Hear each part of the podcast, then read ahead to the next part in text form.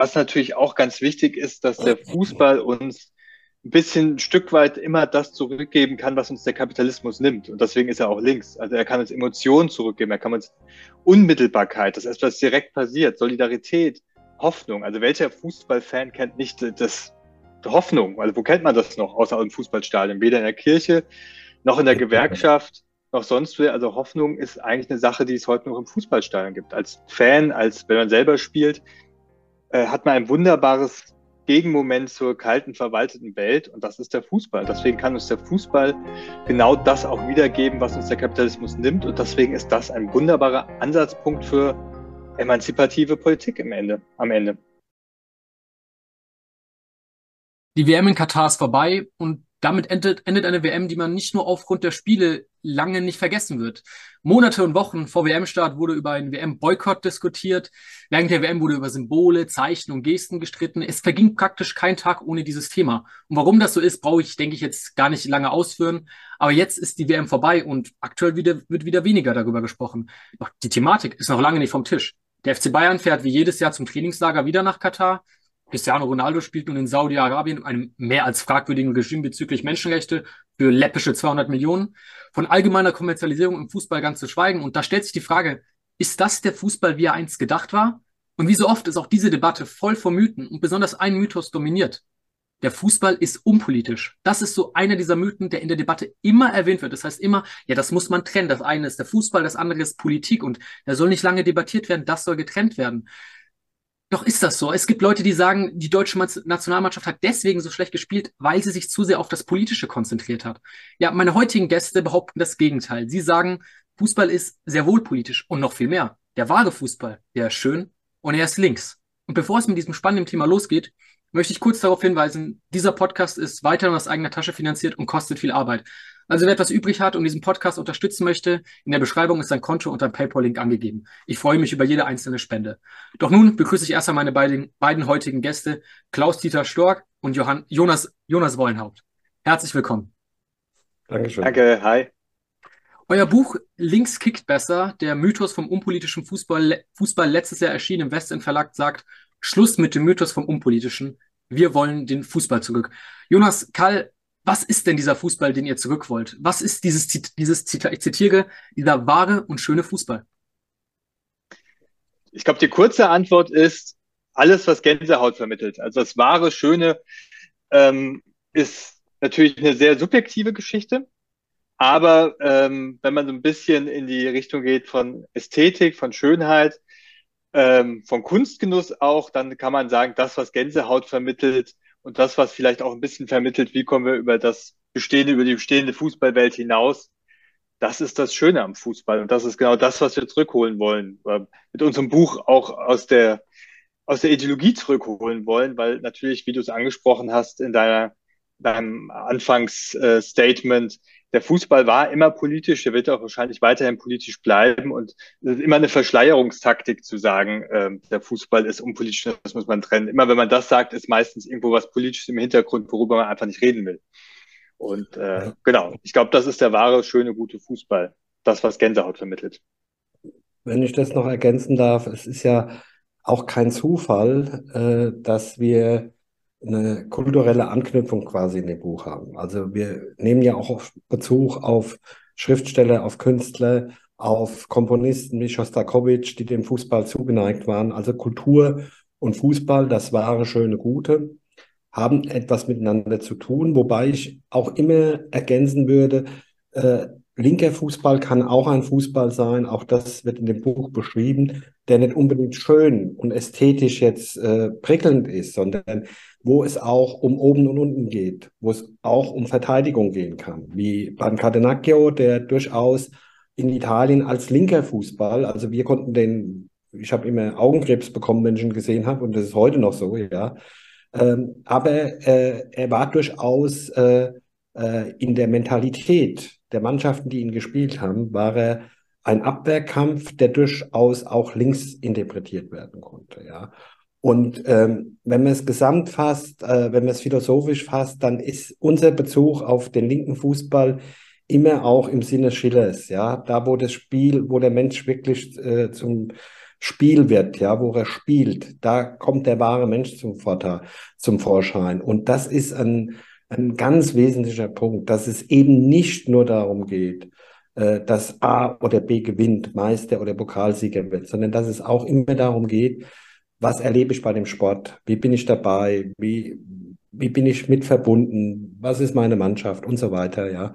Und da erleben wir gerade einen Prozess, äh, wo die emotionale die gesellschaftliche, die ökonomische und politische Entfremdung rasant voranschreitet. Du hast es ja in deinem Eingangsstatement hinsichtlich Katar erwähnt. Aber Katar ist da nur der Höhepunkt. Das ist der Tropfen, der das fast zum Überlaufen bringt. Es gibt genug andere Themen, wo das genauso der Fall ist. Äh, zu diesem Thema, ja, gerne.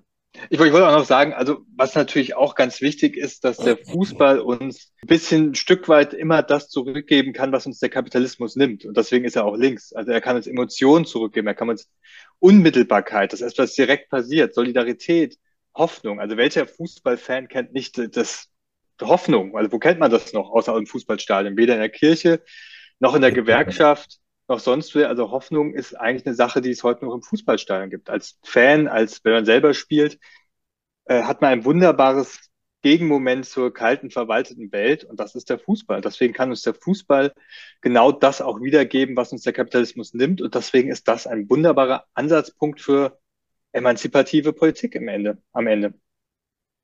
Äh, ihr habt es beide gerade schon angesprochen, eben, dass auch wir, was er auch in diesem Buch eben macht, der Fußball auch ganz viel mit Kultur zu tun hat. Da zitiert ihr auch viele Schriftsteller. Da möchte ich eine kleine Empfehlung an die Zuhörer vielleicht geben. Es gibt sehr schöne Fotos von Pasolini beim Fußballspielen. Also die kann man sich gerne angucken. Die sind, die gefallen mir immer sehr. Ähm, werde ich vielleicht auch gerne teilen äh, im Insta-Beitrag zu, zu dieser Folge. Das ist super interessant. Und jetzt habt ihr es auch gerade angesprochen, dass der Fußball eben, dass es zu einer Entfremdung kommt und ähm, dass diese, dass Katar nur der Höhepunkt dessen ist und dass eine, dass ein Prozess halt immer fortgeschritten ist. Wenn ich es auch richtig in eurem Buch verstanden habe, ist die Entwicklung des Fußballs immer oft parallel zur Entwicklung der, der Gesellschaft, der kapitalistischen Gesellschaft. Oft als Beispiel, dass man, äh, ihr sagt in dem Buch, man sieht die neoliberalen 70er, kann man sehr wohl auch im Fußball erkennen. Und das, und das hat alles zu dem Fußball geführt, wie wir ihn heute kennen. Doch kleiner geschichtlicher Rückblick, wie kam es denn genau zu diesem Fußball, den wir denn heute kennen? Also nicht genau, beziehungsweise im groben Überblick. Also, äh, man kann da ganz früh anfangen, das kann der Jonas noch besser als ich. Aber da du die 70er Jahre und den Neoliberalismus jetzt angesprochen hast, äh, will ich da zunächst mal einsteigen.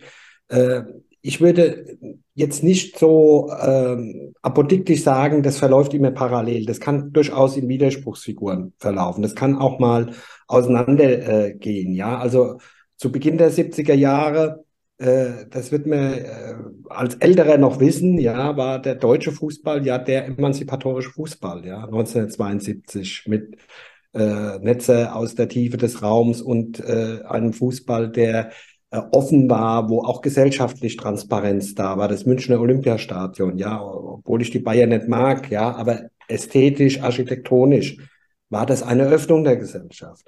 Und als Ende der 70er Jahre der Neoliberalismus quasi begann, erst in England, dann auch nachwirkend äh, in den anderen europäischen Ländern, wurde die Schere zwischen oben und unten, arm und reich, ja, wer kann sich welche Spieler kaufen, wurde immer größer und es wurde nicht nur äh, anhand des, äh, des Spiels, sondern auch anhand der Infrastruktur äh, ein großer Graben. Also spätestens mit der WM 74 äh, waren die Vereine, die ein WM-Stadion hatten, äh, damals haben Zuschauereinnahmen noch was gezählt äh, gegenüber denen, die keines hatten, bevorteilt. Ja, das, äh, da wurden ja noch Ablösesummen äh, über Zuschauereinnahmen zum Großteil äh, finanziert. Dann kam äh, die 80er Jahre, und, und ich verkürze das jetzt alles, äh, in Deutschland mit, der, mit den privaten Sendern, mit RTL und mit SAT kam da quasi Fußball als Show. Das hatte auch was Positives. Also kann man nicht nur jetzt äh, abwerten, sondern äh, es wurde auch Fußball damit offener für Familien, für Kinder. Es waren nicht mehr nur die Kundenträger, jetzt salopp gesagt, die da hingingen. Äh, es wurde einfach mehr zur Story, es wurde mehr Storytelling gemacht, bis hin zu Fangruppen. Ja, St. Pauli wäre nie so ein Kultclub geworden ohne die privaten Sender. Und dann der zweite große Ruck, äh, der dann wirklich auch neoliberal geprägt war und ja auch nicht ohne Grund von Berlusconi quasi auf die Schiene gesetzt wurde, war äh, die äh, Einführung der Champions League und die Gruppenspiele, sodass eben im Vorfeld keiner der wirklich großen Real oder Juventus oder Bayern oder äh, äh, Atletico, dass die dann rausfliegen konnten. Und äh, diese Champions League ist quasi eine Cash Cow, äh, die alle anderen, die da nicht dabei sind oder die nicht dauerhaft dabei sind, muss man inzwischen sagen, äh, von den, nicht nur von den Töpfen abschneidet, sondern auch nicht mehr wettbewerbsfähig macht. Ja, also man kann sich in den 70er Jahren vorstellen, dass eine Mannschaft wie der SC Freiburg heute,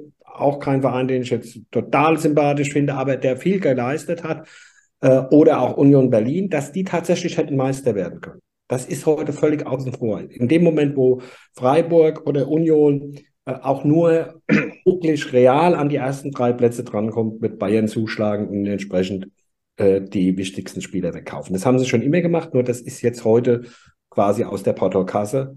Und äh, insofern äh, ist diese Diskrepanz äh, und dieses Auseinanderdriften, was im Neoliberalismus ja gesellschaftlich, politökonomisch ständig passiert ist und äh, das ja jetzt auch am Scheitern ist. Wir erleben jetzt auch im Fußball einen Umbruch.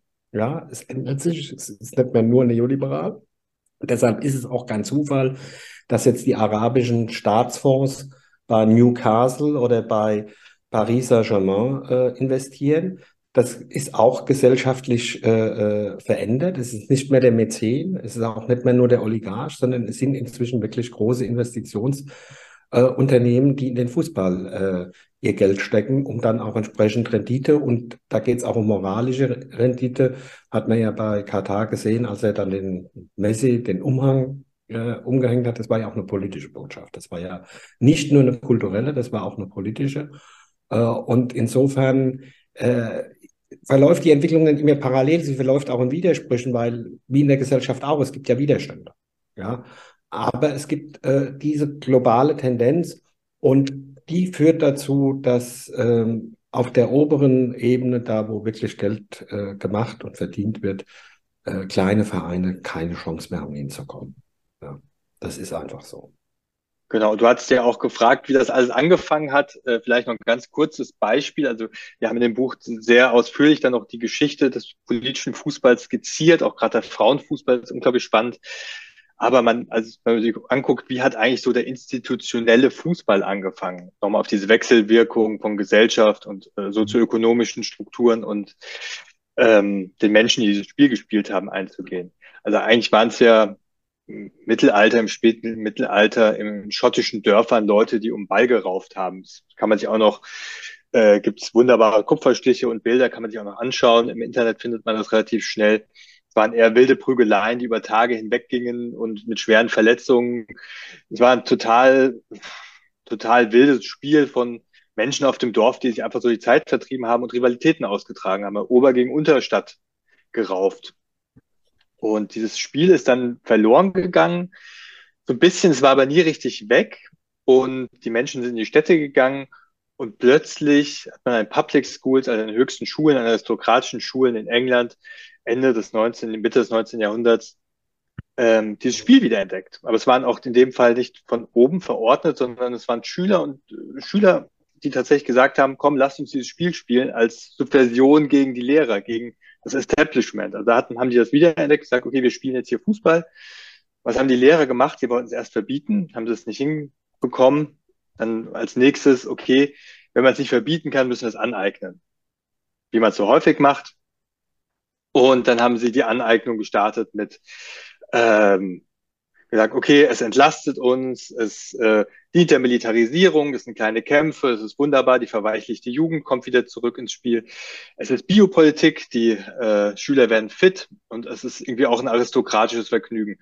Und dann sieht man schon, später kam dann die Arbeiterklasse, jetzt wollen wir auch wieder spielen. Es ist ein Hin und Her gewesen, es ist eine äh, wahrhaft dialektische Vermittlung von Leute, die es ganz unten spielen und Leute, die es oben aneignen. Im Grunde ist es auch eine kulturelle Aneignung von oben gewesen, der Fußball, bis er institutionalisiert wurde und dann auch wieder nach unten durchgesickert. Und da ist wirklich eine sehr spannende Bewegung drin, die sich Karl hat eben beschrieben, bis heute durchzieht. Ja, kann ich nur empfehlen. Im, Im Buch, da wird wirklich sehr schön auf all das eingegangen. Das ist äh, hochinteressanter Aspekt. Würde jetzt vollkommen den Rahmen sprengen, auf wirklich alles einzeln einzugehen, aber das ist ein sehr gutes Beispiel, was gewählt worden ist. Äh, Karl, du hast jetzt schon angesprochen das Thema Champions League und das ist, dass wir einen kleinen Umbruch sehen. Und zwar, dass der Fußball, wo wir dann jetzt beim heutigen Stand des Fußball, Fußballs werden, jetzt nicht mehr nur dem Markt quasi überlassen wird, denn auch Staaten greifen jetzt eben ein. Das sieht man jetzt auch besonders bei dem Cristiano Ronaldo-Deal. Hm. Wie, wie kommt, ich habe jetzt schon auf einiges, äh, habe ja schon am Anfang erwähnt, ähm, dass, äh, ich habe am Anfang eben schon erwähnt, dass es um den heutigen Fußball nicht sehr schön steht, auch die Kommerzialisierung. Aber was ist denn genau das Problem dabei, wenn das passiert? Ich möchte sagen, du hast das Beispiel Newcastle angesprochen. Die Fans fanden das ja super, dass der Verein jetzt quasi so aufgekauft wird. Es sind Videos mhm. auf Twitter und im Internet kursiert, wo sie sich quasi genauso angezogen haben und gesagt haben, wir feiern das. Endlich Geld. Newcastle kann in der Champions League spielen. Und ist ja ist ja aus der Sicht dieser Fußballfans vor Ort in Newcastle oder auch in Paris Saint-Germain haben sie ja zu Tausenden am Flughafen Messi begrüßt und begeistert gefeiert, ja. Das ist ja erstmal menschlich und nachvollziehbar. Also da jetzt moralisch den Stab zu brechen und zu sagen, äh, ihr seid aber jetzt alle ganz schlimme Fans, weil äh, nicht mehr äh, äh Newcastle mit wenig, sondern Newcastle jetzt mit arabisch vielem Geld, das ist zu einfach, ja. Äh, ich würde ich würd zwei Dinge äh, gerne in, den, in die Diskussion werfen. Das eine ist, tatsächlich haben wir gesellschaftlich 2007, 2008 äh, das erste Mal in der Finanzkrise gesehen, dass der Neoliberalismus nicht mehr funktioniert. Er wäre zusammengebrochen, wenn nicht die äh, FED und die EZB damals mit massiven äh, finanziellen Mitteln die Banken gerettet hätten äh, und billiges Geld zur Verfügung gestellt hätten um das ganze Ding am Laufen zu halten. Und auch wieder die Staaten äh, mit Konjunkturprogrammen und so weiter, aber auch mit Austeritätsprogrammen, ja, wie in Griechenland operiert haben. Das finden wir im Fußball in einer ähnlichen Form wieder. Ja. Äh, wir hatten früher die, die mittelständischen Unternehmen, die ihren Verein unterstützt haben, die gesponsert hatten. Äh, wir haben dann später die Oligarchen bekommen. Und jetzt äh, bekommen wir eben diese Staatsfonds und wir bekommen auch, und das ist gerade in Deutschland hochinteressant, disruptive Modelle. Also äh, Hoffenheim war sozusagen noch oder ist sozusagen noch die Spielwiese eines Großmäzens mit Weltkonzern im Rücken, äh, Dietmar Hopp. Äh, da haben wir ja auch ein interessantes Kapitel, wie äh, damals inszeniert wurde, ja, auch im, im Fernsehen, wie äh, die Dortmunder den Hopp beleidigt haben und vorher schon alles bekannt war, aber trotzdem der Ausnahmezustand deklariert wurde. Äh, das ist, das ist so die, die klassische, aber mit Red Bull kommt ein neuer Spieler und kommt auch eine ganz neue Struktur auf den Markt. Weil da geht es um Disruption. Da spielt überhaupt keine Geschichte mehr eine Rolle. Da spielt überhaupt kein Standort mehr eine Rolle. Da spielt auch keine Identität mit den Spielern eine Rolle. Da spielt ausschließlich das Marketing des Unternehmens eine Rolle. Und bei den Staatsfonds ist es ähnlich. Saudi-Arabien pumpt nach Newcastle 300, 400, vielleicht auch 500 Millionen. Katar hat bestimmt schon 1,5 Milliarden in, in, in Paris äh, versenkt. Ich glaube, Ronaldo kriegt jetzt 200 Millionen pro Jahr, wenn er da in Saudi-Arabien die Schnürsenkel bindet. Äh, das ist für die Marketing. Das ist für die Marketing und es geht um die Standortunabhängigkeit. In, in, in, in, in der Premier League werden Spiele oft so angesetzt zeitlich, dass sie eben nicht nur in Europa, sondern dass sie auch in Asien zu den besten Sendezeiten zu sehen sind. Warum? Man United, der Verein mit der größten Fangemeinde, äh, ja, äh, hat die meisten Fans in Asien sitzen. Ja, und äh, konservative Zeitungen wie die FAZ argumentieren ja schon, das sei ja richtig, weil eigentlich demokratisch, warum wollen wir die ausschließen? Die fragen nicht, was müssten wir denn tun, um in Asien den Fußball zu entwickeln? Was wäre denn in China oder in Thailand oder äh, in Südkorea erforderlich, damit Vereine sportlich im Wettbewerb bestehen könnten? Oder was wäre denn, wenn nicht jeder Spieler äh, aus Afrika äh, versuchen müsste, nach Europa zu kommen und wenn es ein Drittligist ist, um seine Familie zu ernähren? Das wären ja die richtigen Fragen. Ja, wie kann Sport dazu beitragen, äh, dass äh, in Ländern Begeisterung existiert, dass junge Menschen auch noch eine Perspektive im Sport haben und ihr Geld verdienen können und, und, und. Gibt es ja tausend Fragen. Ja, bis hin zur Gesundheit spielt ja auch eine Rolle beim Sport. Ne? Aber erstmal unglaublich interessante Aspekte und vollkommen richtig, auch auf die, auch auf die Frage quasi hin, äh, wie man das jetzt mit den Newcastle-Fans äh, angehen soll. Äh, allen Anschein nach sieht es aus, als könnten die eventuell Champions League spielen. Und äh, die gewinnen ja auch aktuell viel. Es, es soll auch, glaube ich, es gibt das Gerücht, dass es eine Klausel gibt, dass Ronaldo sich tatsächlich ausleihen lassen kann. Zu Newcastle sollten sie sich für die Champions League qualifizieren, da er unbedingt Champions League Spiel, äh, Champions League spielen möchte. Ähm, ich möchte kurz auf einen weiteren Aspekt beziehungsweise auf zwei andere Aspekte eingehen.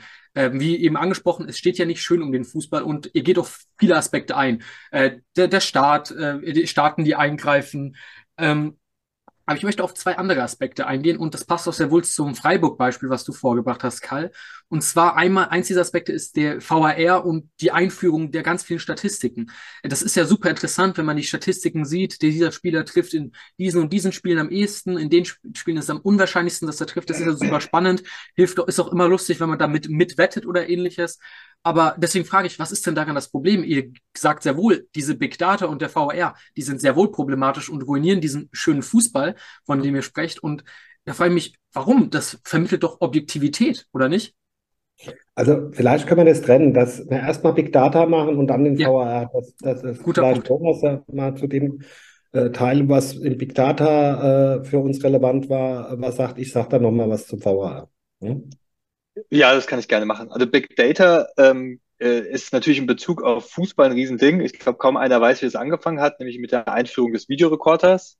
Louis van Gaal, der irgendwann angefangen hat, Kassetten aufzunehmen und äh, seinen Spielern vorzuspielen, die erstmal gar nicht wussten, was er eigentlich von ihnen wollte. Das war, damals konnte sich noch keiner vorstellen, wie es dann weiterging. Dann kamen die Sachen irgendwann per Internet, die Videotransfers, und inzwischen werden, glaube ich, bis zu 3000, 4000 Daten pro Spiel erhoben, teilweise mit künstlicher Intelligenz. Das heißt, man hat einen riesen Datenboost äh, kannst inzwischen auf Spielerdatenbanken gehen und sagen, wenn Ihnen dieser Linksverteidiger gefallen hat, dann gefällt Ihnen auch dieser. Und kannst ja praktisch deine identischen Spieler auf dem Markt zusammenkaufen. Und das ist äh, zum einen natürlich eine äh, riesige Geschäfts, äh, Geschäftswelt. Das heißt, du, du brauchst gar nicht mehr so großes äh, intensives Scouting. Das heißt, du kannst mit weniger Scouting-Ressourcen und vielen Daten auch gute Spieler raussuchen. Und es war, gab einige Vorreiter wie Liverpool, die in den letzten Jahren da unglaubliche Erfolge gefeiert haben mit. Angeblich ist ja auch Jürgen Klopp mit einer künstlichen Intelligenz ausgesucht worden.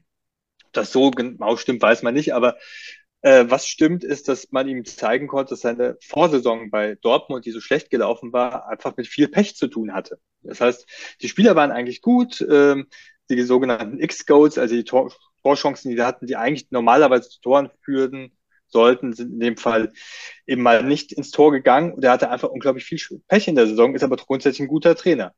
Und so Sachen kann man mit Big Data eben relativ leicht rausfiltern und man kann gucken, wer ist wirklich gut, wer hat welche Qualitäten. Äh, Liverpool hat dann Mo Salah auch verpflichtet, eben genau, weil man auch geguckt hat, ah, der ist äh, eigentlich sehr, sehr viel besser, sehr viel, äh, äh, schießt sehr viel mehr Tore ähm, als äh, normaler Spieler auf dieser Position ist gerade günstig zu haben, den kaufen wir. Und mit diesen Geschäften kannst du natürlich sagen, eigentlich gar kein Problem, dann werden einfach die besten Spieler gekauft, macht auch ein bisschen Spaß. Ich gucke mir auch gerne Statistiken an. Das große Problem daran ist nur, dass das, was den Fußball wirklich besonders macht, ist eigentlich der Zufall. Es gibt keinen anderen Ballsport, der so viel äh, noch durch den Zufall geprägt ist wie der Fußball. Du kannst ähm, im Spiel, wo du wenig Tore schießt und man, wir kennen das alle, wir haben alle mal selber gespielt, mal geht der Ball rein, mal ist er knapp am Pfosten und das entscheidet komplett eine Saison am Ende vielleicht. Das heißt, der Zufall spielt eine enorm große Rolle und Big Data ist nichts anderes als der groß angelegte Angriff auf diesen Zufall. Also ähm, letztendlich geht es darum um Berechenbarkeit. Es geht darum, dass die Kleinen nicht auch mal ausnahmsweise die Großen schlagen können. Es geht darum, dass äh, am Ende immer die Bayern äh, Meister werden. Und wir gucken ja alle noch Fußball, weil wir denken, naja, vielleicht ist es dann doch irgendwie anders. Also auch wenn wir wenig Hoffnung haben, wir haben noch Hoffnung. Aber mit Big Data wird diese Hoffnung immer kleiner. Nicht umsonst ist der Aberglaube im Fußball so riesengroß. Da gibt es Spieler, die tragen ihre Unterwäsche so lange, äh, bis sie mal verloren haben. Einfach weil dieser Zufall und natürlich auch Mythos, Zufall und Aberglaube äh, sehr stark zusammenhängen. Und Big Data greift dieses Modell an und am Ende geht es nicht mehr um Zufall, sondern wirklich nur ums reine Kapital. Und das würde diesen Sport sehr, sehr, sehr zerstören und auch zum Zuschauen sehr langweilig machen. Das passt natürlich. Ja, gerne. Äh, du mach, verstell erst deine Frage. Ich wollte was äh, Das passt natürlich sehr gut zu dem, was du auch davor gesagt hast, dass der Fußball ja auch Hoffnung gibt und diese Big Data nimmt ja eben sehr wohl diese Hoffnung. Und es ist auch super faszinierend, was diese KI alles kann. Also ich, ich meine mich zu erinnern, bei Mo Salah damals, als der verpflichtet wurde, da hieß es alles, was macht denn Liverpool? Das ist ja ein kompletter Flop-Deal. Ich glaube, der kam mhm. von Chelsea.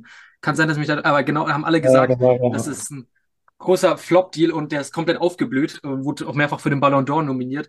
Und auch mhm. Klopp soll ja vollkommen fasziniert gewesen sein von, als ihm dieser, als ihm dieser äh, Professor da gezeigt hat, das hatte ganz viel Pech, mit ganz viel Pech zu tun. Und gesagt, haben sie denn überhaupt ein Spiel gesehen? Also, nee, kein einziges. Das ist, das ist unglaublich krass und das nimmt eben diese Hoffnung, wie du es schön gesagt hast, die ja auch den Fußball eigentlich ausmachen können. Sehr gerne, Karl, was wolltest du noch sagen? Ja, ich wollte einmal äh, ergänzen zum Aberglauben. Äh, natürlich gibt es auch Fans, äh, die äh, abergläubisch sind, die wie äh, mein Freund und ich bestimmte Rasthöfe anfahren, wenn wir gewonnen haben und äh, am selben Parkplatz halten vor dem nächsten Spiel oder einer bestimmten Zigarettenmarke oder in einer bestimmten Minute dann einen Crepe holen. Also das ist ja, das haben wir ja auch im Buch, der Nick Hornby hat das ja mal beschrieben, äh, mit dieser äh, Maus, die dann immer vor dem Laden äh, gegessen wurde und vor die Tür geworfen hat und der Verein hat dann vier, fünf Spiele gewonnen. Also das ist dieser Aberglaube und der Zufall gehören ja zusammen. Ja, man glaubt quasi magisch etwas beeinflussen zu können, ja, äh, und hat da so eine metaphysische äh, Stimmung, auch wenn man den Begriff selbst vielleicht gar nicht kennt, aber der ist bei fast jedem Fußballfan da. Also ich kenne kaum ich gehe ja oft ins Stadion, komme ich jetzt gleich drauf mit VAR. Ich kenne kaum Fans, die nicht irgendeinen Aberglaube haben. Sei es die Mütze, sei es Trikot, sei es Catchen, sei es die Uhr. Es gibt immer irgendwas, was im Spiel eine Rolle spielt und das nochmal beeinflusst. Ja, also. Und deswegen gibt es im Fußball ja auch noch Götter. Also ja, der ja, Fußballgott, äh, ja. entweder der ganz oben oder der Spieler, der äh, zum genau. Gottstatus erhoben wird. Also das hängt alles zusammen mit dem Zufall und das, der ist eben bedroht durch Big Data. So, und dieser VAR, ja, äh, da gibt es mehrere Aspekte, warum ich den wirklich grundsätzlich ablehne. Das beginnt damit, äh, und das ist, glaube ich, äh, äh für Menschen, die ins Stadion gehen, ein ganz äh, äh, wichtiger Aspekt, dass du im Stadion quasi emotional enteignet wirst. Also ich habe eine Dauerkarte beim rumreichen Rekordabsteiger zu Nürnberg und neunmaligen Meister. Äh, da stehst du dann da im Derby gegen Fürth, im ältesten deutschen äh, Fußballderby, erzielst es 1-0 und wartest vier bis fünf. Der erste Blick ist dann nicht mehr den Freund umarmen oder den, den, den äh, Sohn oder sonst was, das machst du auch. Aber der zweite Blick spätestens geht auf den Schiedsrichter und aufs Ohr. Und dann dauert es drei, vier Minuten. So, bevor du wirklich Sicherheit hast, das war ein Tor oder nicht. Ich habe das mal in Mainz erlebt, äh, beim angeblichen Abseitstor äh, wo es fünf Minuten gedauert hat, bis die eine Entscheidung hatten. So. Das ist die eine Seite, das ist die, die, diese, diese emotionale Enteignung. Du kannst nicht mehr das, was, was ja auch ein Bedürfnis ist, wenn du ins Stadion gehst und auch vom Fernsehen, nämlich rauszulassen, deine Freude, deine Wut, deine Hoffnung, deine Verzweiflung, all das wird gestoppt durch die Technik. Und diese Technik ist keine Blackbox. Das ist nämlich der zweite große ideologische Punkt, der gemacht wurde, eingeführt wurde, der VAI, ja im Grunde als erkennbar war, dass die großen Vereine, ob jetzt in Spanien, Italien oder bei uns in Deutschland die Bayern, systematisch bevorteilt werden. Ja, es gibt Untersuchungen von 5000 Spielen, die klar belegen, dass die Bayern äh, da, es gibt die wahre Tabelle und so weiter, dass die Bayern da in der Regel besser abschneiden als andere. Äh, so, und dieser Videobeweis war ja ein Stück, der versucht, so zu tun, als ob das jetzt nicht mehr vorkommen könnte. Aber tatsächlich sitzen im Kölner Keller ja Menschen, ja, und die sollen angeblich entscheiden, äh, bei einer krassen Fehlentscheidung, ich greife ein. Was ist eine krasse Fehlentscheidung? Schon das unterliegt einer eigenen Würdigung. Und da gibt es die Schiedsrichter, die viel, da gibt es die Schiedsrichter, die wenig laufen lassen. Auch das haben wir ja im Buch beschrieben, wie bei Dortmund dann die eine Szene als ja, Körperkraft ja, bei Reus und die andere Szene als Handspiel, obwohl äh, es im Zweikampf passiert ist, dass die Bayern hinterher gesagt haben, naja, kann man auch anders sehen. Also das sind Dinge, die immer dem menschlichen Einfluss obliegen. Und wir tun so, als wäre wär die Technik eine Blackbox, was sie aber nicht ist. Dahinter stehen Entscheidungen, dahinter stehen Menschen. Und wenn ich jetzt ganz polemisch sein will, sage ich, selbst bei der WM, ja, wo sie uns nochmal erzählt haben, das sei jetzt alles besser, wäre das 3 zu 2 für Argentinien nicht gepfiffen worden, wenn der VAR funktioniert hätte. Weil als Messi das Tor erzielte, standen Auswechslungsspieler bereits auf dem Feld. Hätte ein VAR sehen müssen, weil dann wirklich eine krasse Fehlentscheidung vorliegt. Hat er aber nicht gesehen. Mache ich auch überhaupt niemanden zur Vorwurf, gerade nicht beim Endspiel, ja, wo es also, wo alle völlig äh, äh ja im Ausnahmezustand sind. Äh, insofern ist das zugespitzt ein weiteres Manipulationsinstrument. Ja? Oft genug wird er rausgeholt, wenn es darum geht, irgendetwas zu finden. Und du findest bei jedem Eckball, du findest bei jeder Berührung irgendeinen Körperteil, der dann in Vergrößerung so äh, blockiert wird oder so irgendwie getroffen wird, dass du dann die Entscheidung rechtfertigen kannst. Es macht das Spiel kaputt, ja. Es entfremdet den Fußball noch mehr. Es schafft eine Pseudo-Objektivität, die nicht existiert. Die kalibrierte Linie wurde noch nie erklärt. Ich kenne kein einziges Beispiel, wo mal gesagt wurde, so funktioniert die kalibrierte Linie. Wann wird da gemessen? Wenn der Ball noch am Fuß ist, wenn der Ball vom Fuß weggeht, ob, ist der Ball noch halb am Fuß, ist er viertel am Fuß, ja, und so weiter. Das kann kein Mensch erklären. Und äh, insofern nicht gegen die Technik prinzipiell, also diese Chips im Ball, die äh, zeigen, ob er die Linie hinterschritten hat, die sind wirklich objektiv. Ja, also gut, die können mal ausfallen, technische Defekt oder so, das ist dann so. Aber äh, da entscheidet kein Mensch mehr, war der hinter oder vor der Linie, sondern da ist ein Chip, der gibt Signal, der Schiedsrichter weiß, er war hinter der Linie fertig. Alle anderen Entscheidungen im VAR sind immer unter menschlichen Einflüssen und sind äh, häufig genug auch mit einer Tendenz. Deshalb ist äh, das für die Fans im Stadion vom Fernsehen etwas, was überhaupt keinen Fortschritt gebracht hat. Im Gegenteil, es hat einen Nachteil. Ja. Ich habe nur auf die Wutrede gewartet von Karl gegen den, äh, gegen den VAR. Ähm, ich würde ja. noch, genau, ich, ich höre sie auch immer noch gerne, aber ich möchte noch zwei, drei Sachen ergänzen. Und zwar zum einen ist natürlich auch bei dem VAR ähm, ist nicht so, dass wir eine Objektivität haben, sondern wir verdoppeln im Grunde die Fehlerquellen. Also mit zwei Menschen verdoppeln die Fehlerquellen und es wird nicht zur Objektivität zwangsläufig. Und äh, wenn man mit Schiedsrichtern spricht, dann ähm, sagen die einem auch manchmal schon, das Problem ist auch, ein 2D-Bild auf dem Monitor ist halt was ganz anderes als ein Bild, wenn man dabei steht. Und dann sind sie plötzlich selber unsicher. Und wenn du einen Schiedsrichter hast, der selber unsicher ist und der sich dann noch fragt im Laufe des Spiels, habe ich dir vielleicht jetzt zu Unrecht den Elfmeter gegeben oder zu Unrecht weggenommen, der wird ein schlechterer Schiedsrichter. Und der Schiedsrichter, habe ich auch gehört von äh, Leuten, die das äh, halb professionell machen, die haben natürlich das Problem, dass sie unkonzentrierter werden, weil sie denken, naja, ich habe ja noch den, den, den Video, äh, Video Assistant Referee, der mir dann schon sagt, wenn irgendwas falsch gelaufen ist. Also es macht das Spiel an vielen Stellen einfach schlechter. Es senkt die Konzentration von Schiedsrichtern äh, und Schiedsrichterinnen natürlich auch. Und ähm, wir haben einfach nur Nachteile durch diesen VAR bekommen. Und Karl also, hat das alles noch ausgeführt, was natürlich die großen Probleme sind im Stadion.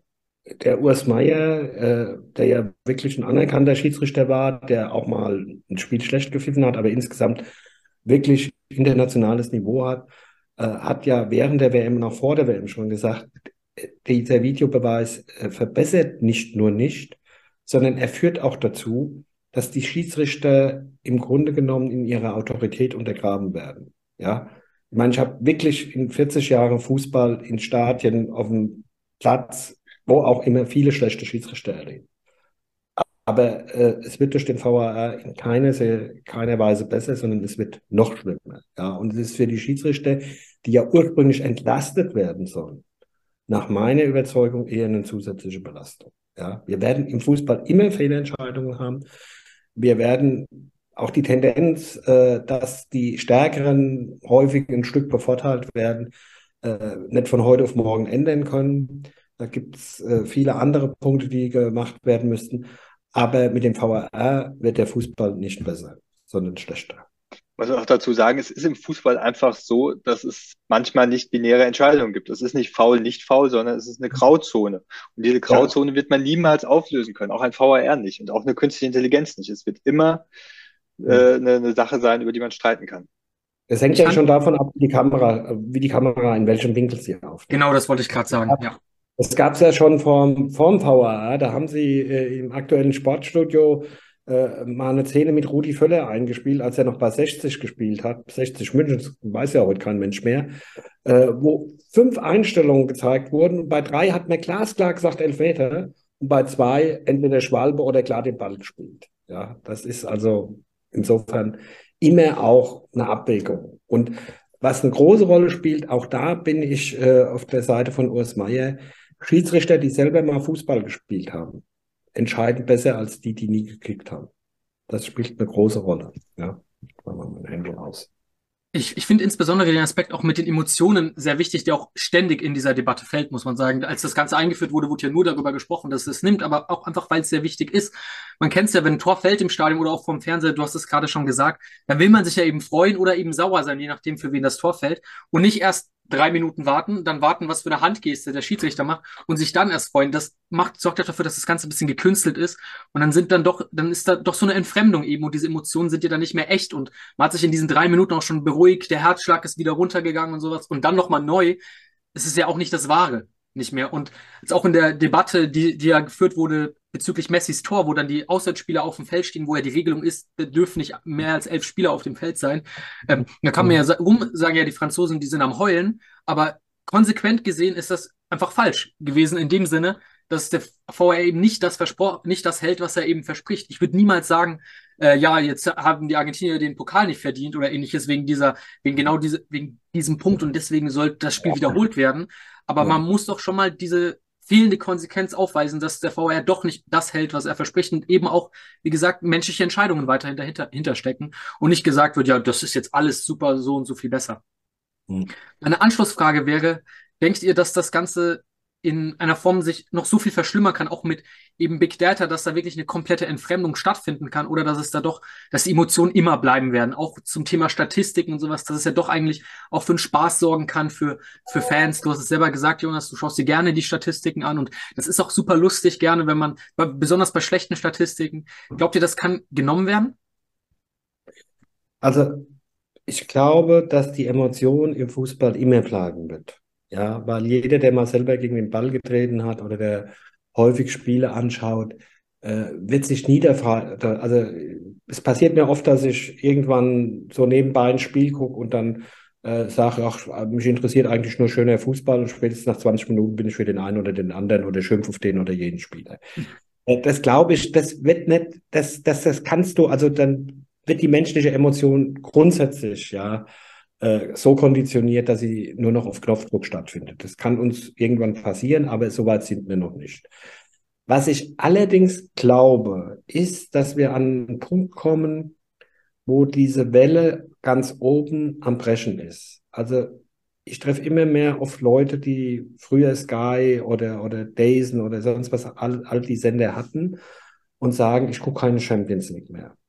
Oder ich gucke es nur noch ganz selten. Also mir geht es auch so. Ja, ich habe auf diesen äh, sozusagen Datenfußball, würde ich jetzt mal mit Jonas Worten beschreiben, habe ich überhaupt keine Lust mehr. Ich habe auch keine Lust mehr, mir äh, irgendwelche Multimillionäre anzugucken, äh, die da ihr, ihr, ihren Haarschnitt, ihren Torjubel und äh, das nächste Instagram-Post vorbereiten, für das sie dann auch nochmal eine Million Werbeeinnahmen haben. Das ist mir so, so fremd geworden, ähm, dass es äh, also ich glaube, das ist nicht nur eine persönliche, sondern das ist auch bei der WM in Katar, ist es ja auch zumindest bei uns schon deutlich geworden, dass da viele Leute keinen Bock mehr haben. Wurden ja noch nie so wenige Zuschauer gezählt wie bei den Übertragungen von Katar. Ja, äh, ich gebe ehrlich zu, ich habe es nicht ganz durchgehalten, weil ich meine Franzosen dann doch sehen wollte. Ja, aber äh, die restlichen Spiele haben mich fast gar nicht interessiert. Deutschen habe ich genau 20 Minuten gegen Costa Rica. Das war's. Aber ich, ich glaube, die Tendenz ist da. Sorry, du wolltest. Ja. Ich, ich würde noch mal einen Schritt zurückgehen und äh, zu der Emotion. Ich glaube, der Fußball ist aus dieser Emotion, aus Rivalität zwischen Ober- und Unterstadt, die schottischen Dörfer, wir hatten es vorhin, ist der entstanden und der wird auch immer emotional bleiben. Er wird, äh, man kann genau zurückverfolgen, anthropologisch haben alle Kulturen irgendwann Ballspiele entwickelt. Und die waren immer mit Emotionen. Bei den Mayas war es sogar irgendwann mal mit, äh, da wurden die Verlierer geköpft oder die Gewinner, weiß man nicht genau. Aber es hat immer was mit Emotionen zu tun gehabt und dieses Spiel ist aus Emotionen geboren und wird, glaube ich, auch immer diese Emotionen behalten. Ich glaube nur, die Leute, und das wird die Zukunft zeigen, sagen irgendwann, okay, dieser kommerzialisierte Fußball ist nicht mehr der Ort, wo ich diese Fußballemotionen abrufen kann, deswegen suche ich mir andere Orte. Für mich persönlich würde mich freuen, wenn die Leute wieder ein bisschen zurück zum äh, wilden Fußball finden würden, wenn sie auch die Dorfvereine gehen würden, wenn sie sich bunten Ligen angucken würden, wenn sie selber spielen würden. Da findet man auch die Emotionen.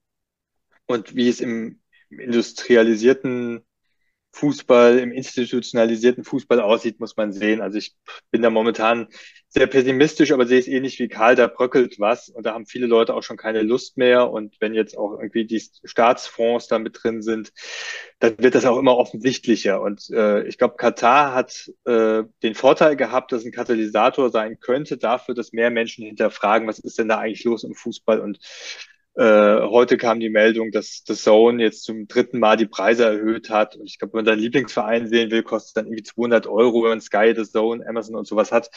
Und das, das macht, machen, die, machen ja viele Menschen auch nicht mehr mit zurecht. Und ich glaube, dass äh, Emotionen sich dann woanders hin verlagert.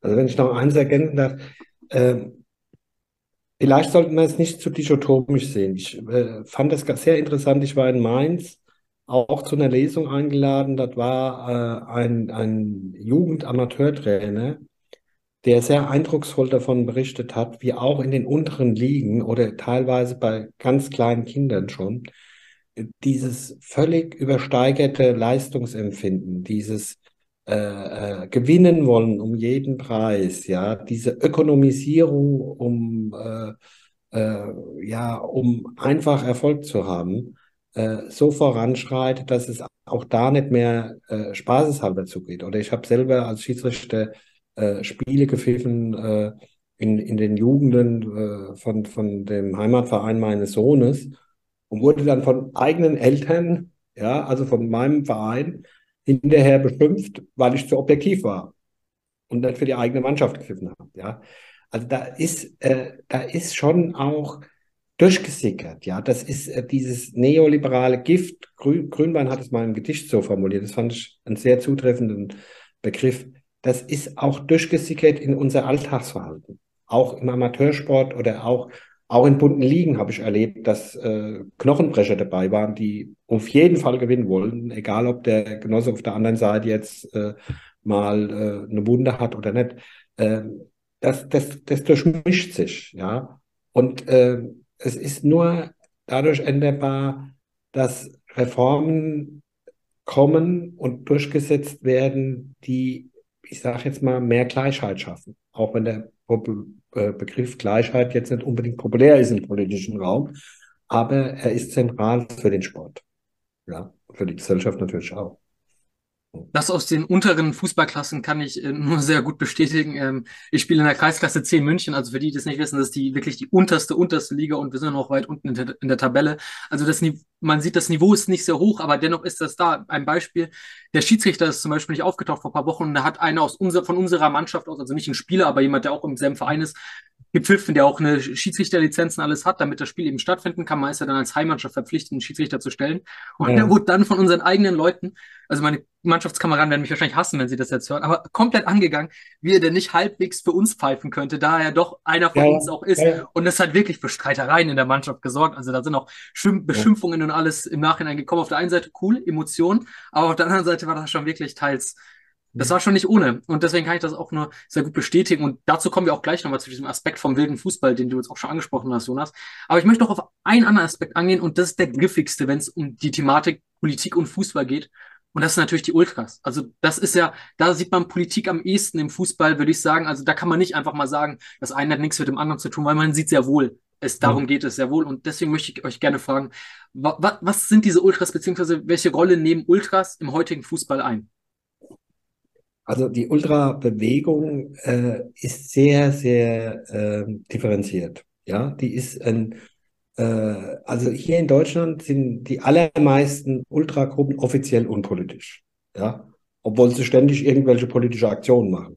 Ja, also da ist, was weiß ich, Solidarität mit dem Streik der AEG oder Solidarität mit der Blockade in Gorleben das findet heute im Fußball manchmal mehr Aufmerksamkeit, äh, allein schon durch die Bilder, die die Ultras produzieren, als äh, durch die, äh, Demonstration vor Ort. Ja, oder jetzt äh, bei aller Abneigung gegen Bayern, äh, was sie mit für ihren, für die Aufarbeitung der jüdischen Geschichte mit ihrem Präsidenten Landauer gemacht haben, à la Bonheur in Nürnberg, auch mit, mit dem damaligen Trainer in Gelsenkirchen, in Frankfurt. Da gibt's ganz viele Projekte, wo die Ultras jetzt nicht parteipolitisch, aber gesellschaftspolitisch wirken und auch positiv. Ja, es gibt natürlich auch die andere Seite, ja, wo sie gewalttätig sind, wo sie ja großen Unfug machen, wobei ich diese ganze Pyro-Diskussion für völlig äh, bescheuert halte. Ja, in den 70er Jahren, und das habe ich selber noch erlebt, war in Kaiserslautern oder in Offenbach am Biberer Berg es üblich, dass äh, Bengalos abgebrannt wurden. Das war sogar auf den Eintrittskarten in Offenbach drauf. Der Berg brennt, ohne Witz, ja. Äh, und, und Reporter haben erzählt, und in Kaiserslautern und die Roten Teufel und das Stadion brennen, die fanden das faszinierend und heute ist das eine Straftat. Also es hat sich da auch was verschoben und es wird auch manches skandaliert, wo man zu ganz anderen Lösungen kommen kann. Äh, aber zur politischen Seite, also die Ultras sind, es gibt richtig rechte Ultras, ja, in Essen, in Dortmund, in Aachen haben die Ultras, äh, die rechten Ultras, die Linken vertrieben, teilweise mit Bedrohung äh, äh, vorm Haus. Ja. Äh, es gibt äh, die linken Ultras, sagen wir mal jetzt mit Abstrichen, St. Pauli, äh, Union Berlin, Teile der Bayern, Teile beim Club und so weiter oder bei der Eintracht. Ähm, aber es ist zumindestens ja, fast ist es interessanter, die internationale Entwicklung zu sehen. Also es hätte den arabischen Frühling ohne die Ultras in Kairo nicht gegeben. Ja, da gibt es drei große Fußballvereine und diese Ultras sind geübt in der Auseinandersetzung mit der Staatsmacht. Und die haben auf dem Platz, auf dem Tahir-Platz, haben die die Demonstranten verteidigt und die waren richtig organisiert. Diese Revolution hätte sonst nicht stattgefunden. Ja, die haben auch gegenüber dem Militär durchgehalten oder in Istanbul bei der Parkbesetzung, wo dann das Phänomen, ein, also für die Menschen unglaublich vor Ort, als die Polizei vorgerückt ist und die Demonstranten fast schon weggespült waren, sind die äh, drei Fangruppen der großen Istanbuler Vereine, ja, von Fenerbahce, von Beşiktaş und Galatasaray äh, zusammen gegen die Polizei vorgegangen, haben das umgedreht, ja.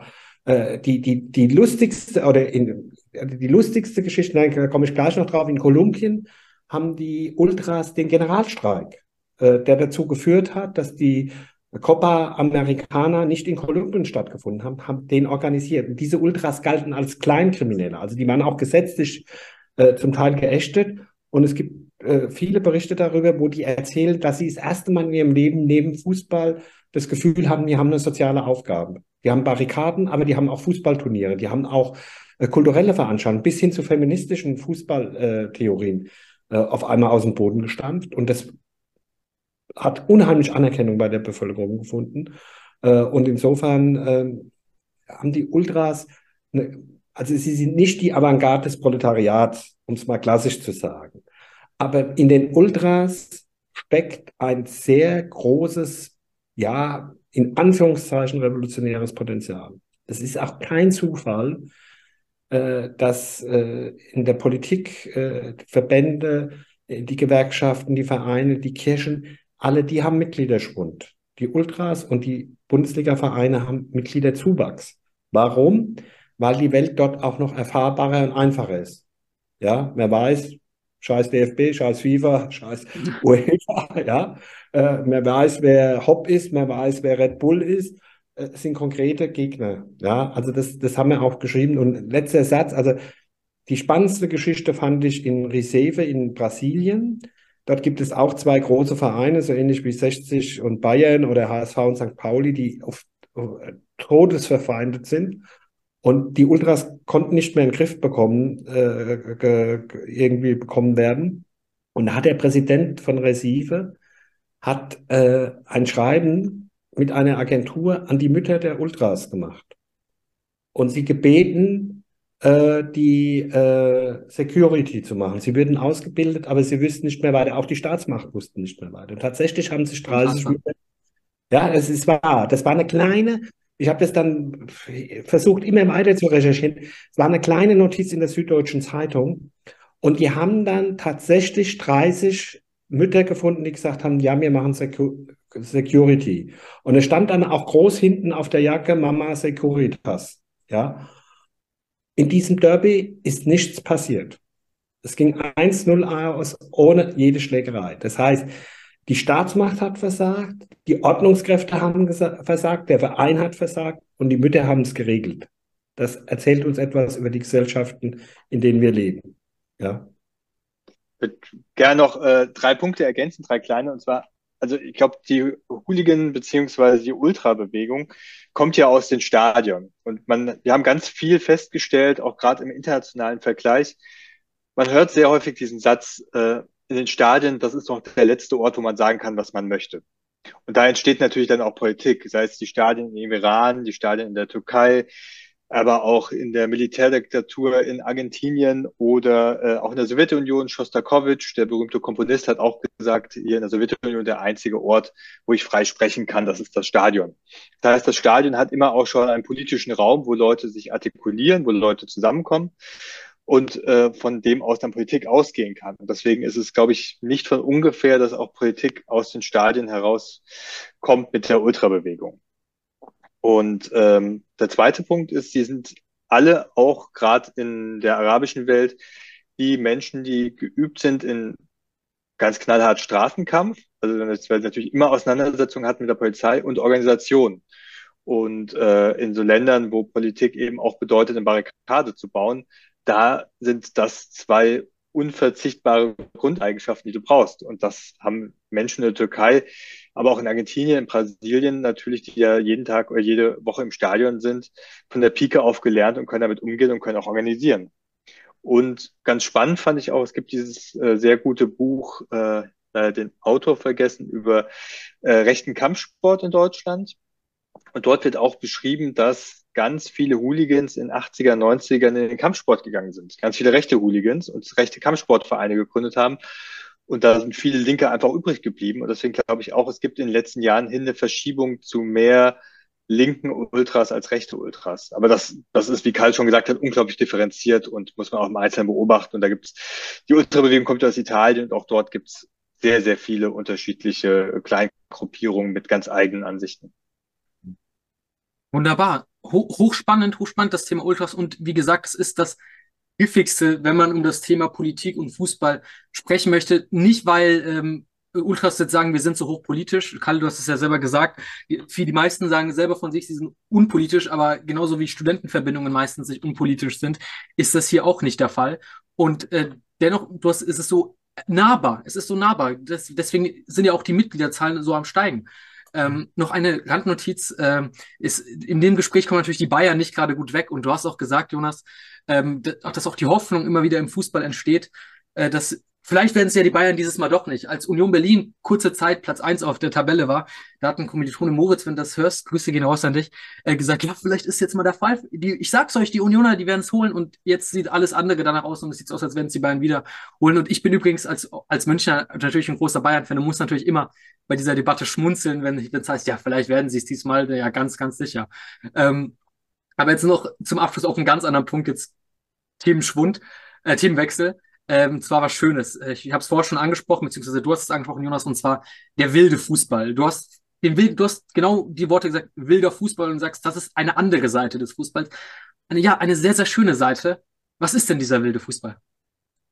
Also der wilde Fußball ist eigentlich, ich habe es ja angesprochen mit den schottischen Dörfern, so, so was Ursprüngliches, wenn man das so benennen möchte ähm, was aber auch bis heute gespielt wird, wenn Kinder draußen gehen auf die Straße, zwei Rucksäcke, ein Ball und du kannst Fußball spielen. Du hast diese ganzen Emotionen, du lernst diese ganzen linken Tugenden, Solidarität, Organisation ohne Autorität, ohne einen Schiedsrichter zurechtzukommen, Demokratie, du musst aushandeln, wer spielt gegen wen, eine Erfahrung von Freiheit, keine Mutter, die irgendwie anrufen kann, also jetzt heutzutage übers Handy, aber ich habe noch erlebt, ich habe einfach gespielt, ohne Hunger, ohne Trinken, ob es jetzt gestürmt hat oder geschneit, ob den Ball noch gesehen hat oder nicht, weil es dunkel war. Ich habe einfach gespielt. Das war eine wunderbare Erfahrung von Freiheit.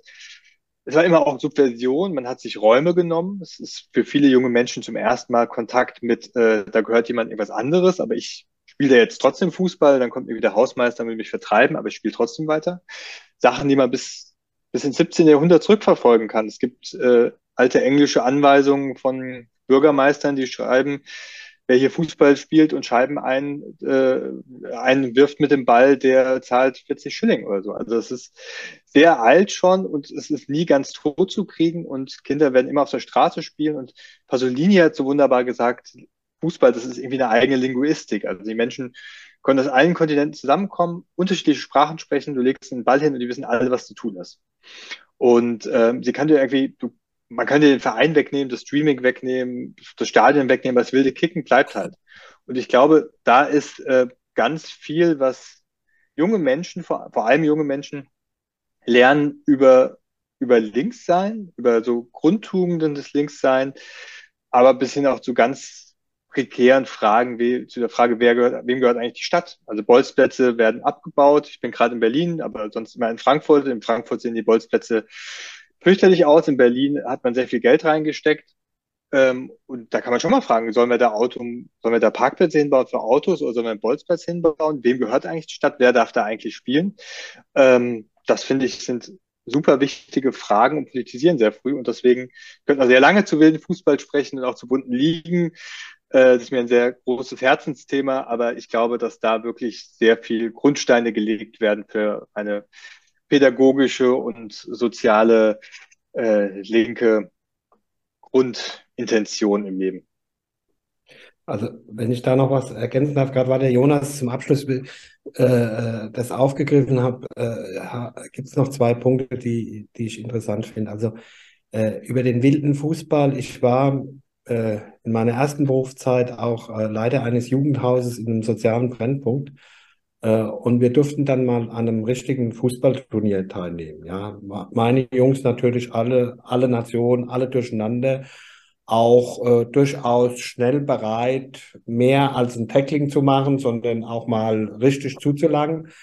Äh, und das Interessante war aber, dass wir in dem Turnier äh, zwei Spiele verloren haben, wo, wo die Mannschaft wirklich verpfiffen wurde und, ich, und sie die Erfahrung gemacht haben, ich war dann sozusagen der Spieler drin, ich habe selbst gar nicht gespielt, aber ich habe sie so im, im Zaum gehalten, das war ja auch mein Job. Und ich ihnen gesagt habe, ja, das war auch ein Stück weit, weil ihr die und die seid aus der und der Gegend.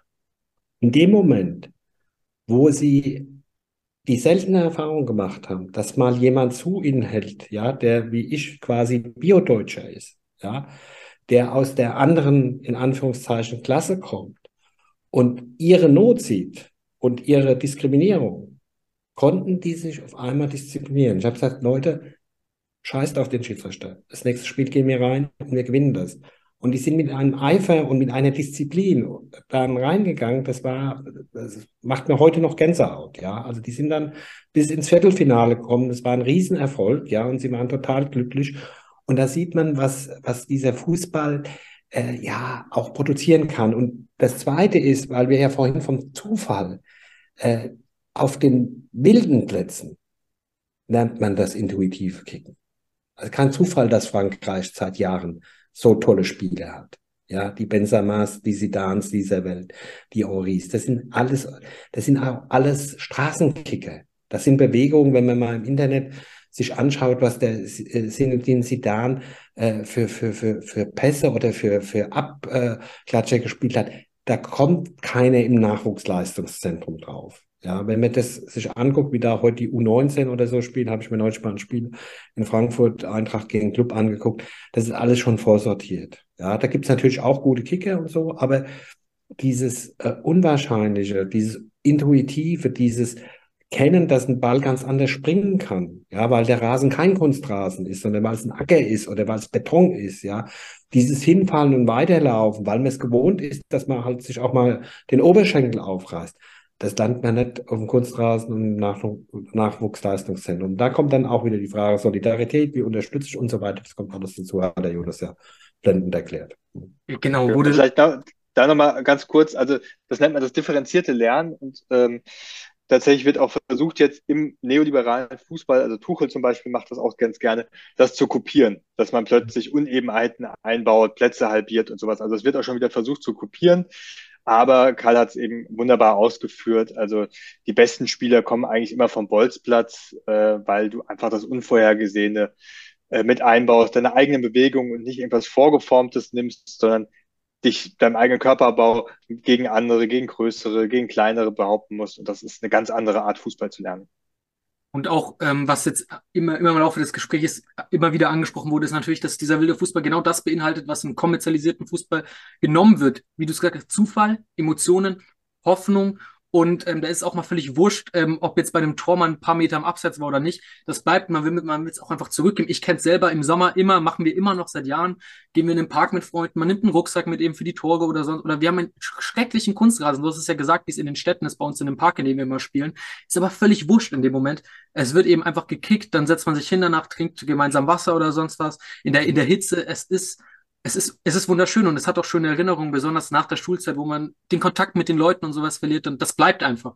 Das bleibt, man lernt eben diese Sachen, Solidarität mit Schwächeren, aber auch Ehrgeiz und all das, das gehört alles mit dazu und es bleibt. Und ich denke, das ist ein wunderbarer, auch, ja? Was, äh, was oft vergessen wird, übrigens auch ein anderer Umgang mit der Natur. Ja, also diese, diese angelegten Kunstrasenplätze, Leistungszentren und so weiter und so fort, das sind ja abgeschlossene Räume. Aber wenn du auf dem Acker bist, ja, und der Ball fliegt in den Bach und du läufst da runter und fischst ihn irgendwie raus. Oder der Wald und die Kastanien fallen dir auf den Boden und, und weißt du, guck, du läufst in eine Brennnessel. All, all die Widrigkeiten, ja. aber auch die Schönheiten in der Natur, die erfährst du da anders und kriegst auch einen anderen Bezug. Ja, also viele, die ich kenne, die wilden Fußball gemacht haben, die sind auch später beim Sport und in der Natur geblieben.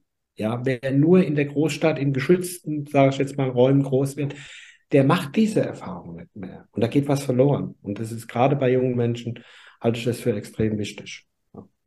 Ich denke, in diesem schönen Plädoyer für den wilden Fußball ist das ein wunderbarer Zeitpunkt, dieses Gespräch auch zu beenden. Es ist auch, auch so schade es ist, weil es wirklich super spannend ist. Ich hatte noch vor, auf die Zukunft des Fußballs einzugehen, auch zur Verbesserung. Aber ich denke, das kann man perfekt in Ihrem Buch nachlesen. Da gibt es ja diese Verbesserungsvorschläge. Ich denke, es ist einfach sehr schön, gerade hier das zu beenden. Das ist ein wunderbarer Zeitpunkt. Ich möchte mich bei euch beiden für das Gespräch bedanken. Und ich möchte vielleicht mit einem Zitat, was auch ihr im Buch zitiert, von Pasolini das beenden, und zwar folgendes. Dass der Sport als Opium fürs Volk gilt, ist allgemein bekannt. Warum sollte das ständig wiederholt werden, wenn es doch keine Alternative gibt? Andererseits, dieses Opium hat doch eine therapeutische Wirkung. Die zwei Stunden Mitfiebern, Aggressivität und Verbrüderung im Stadium, Stadium sind befreiend ein Zitat von Pasolini und ich denke, das ist sehr schön, um dieses Gespräch zu beenden. Danke, dass ihr beide hier wart. Wir bedanken sehr gerne. Vielen gerne. Dank. Gerne. Tschüss. Das war Politik ist tot. Wer den Podcast finanziell unterstützen möchte, kann das über das in der Beschreibung angegebene Konto tun oder über den angegebenen PayPal-Link. Herzlichen Dank.